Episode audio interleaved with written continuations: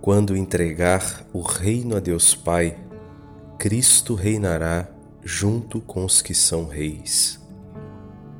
Do Tratado sobre os Salmos de Santo Hilário de Poitiers, Bispo.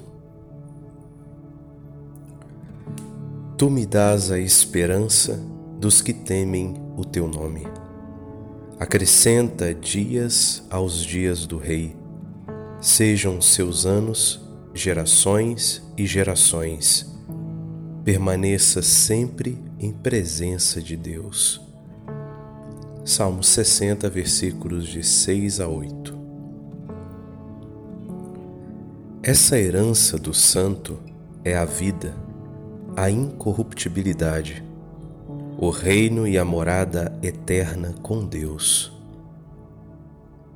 Essa herança não é atribuída apenas a Israel, mas aos que temem o nome de Deus. Os dias do Rei são eternos, seja porque os santos, não servindo ao pecado, são reis, segundo o apóstolo que diz: Sem nós vós vos tornastes reis, e oxalá, de fato, vos tivesseis tornado reis, para que nós também pudéssemos reinar convosco. 1 Coríntios 4, verso 8 seja porque rei quer dizer aqui o mesmo que profeta.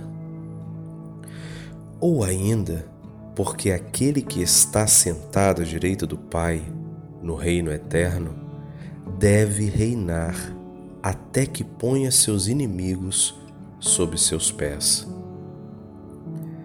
Não que ele já não seja rei, mas quando entregar o reino a Deus Pai, reinará junto com os que são reis.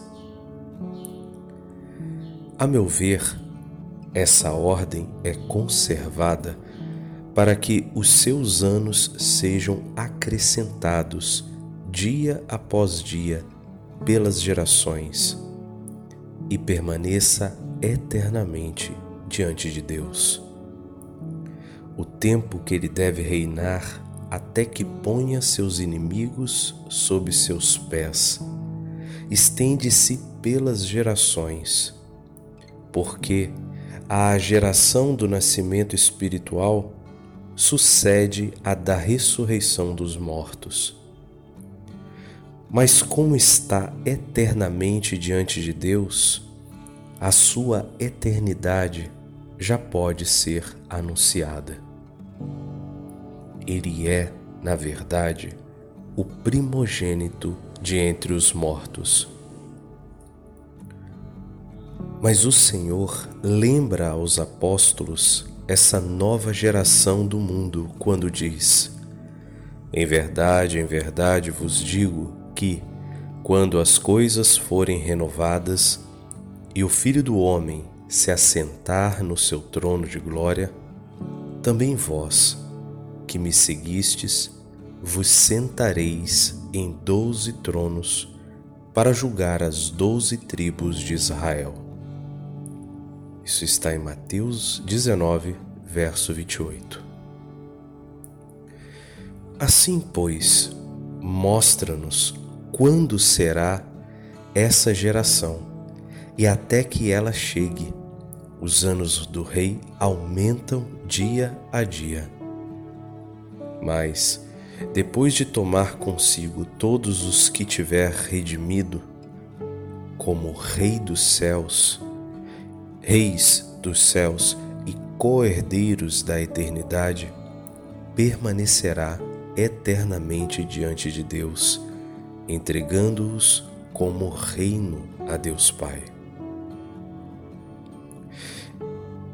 E como se terão tornado copartícipes concorporais e configurados a Ele, livres já do domínio da corrupção e da morte, e enriquecidos com a plenitude de Deus, o espírito do profeta acrescenta: Qual deles buscará sua misericórdia e verdade?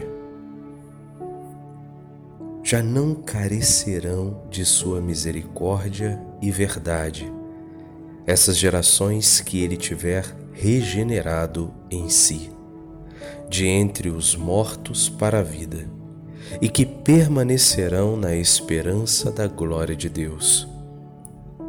Então, entregues como reino a Deus Pai, serão recebidas como reis, consumando-se em todas a misericórdia e a verdade daquele por quem se alegram, resgatadas para a vida, tendo todas acesso ao Pai. Depois disso, já não se pedirá misericórdia e verdade ao Senhor, pois terão a plenitude de Deus.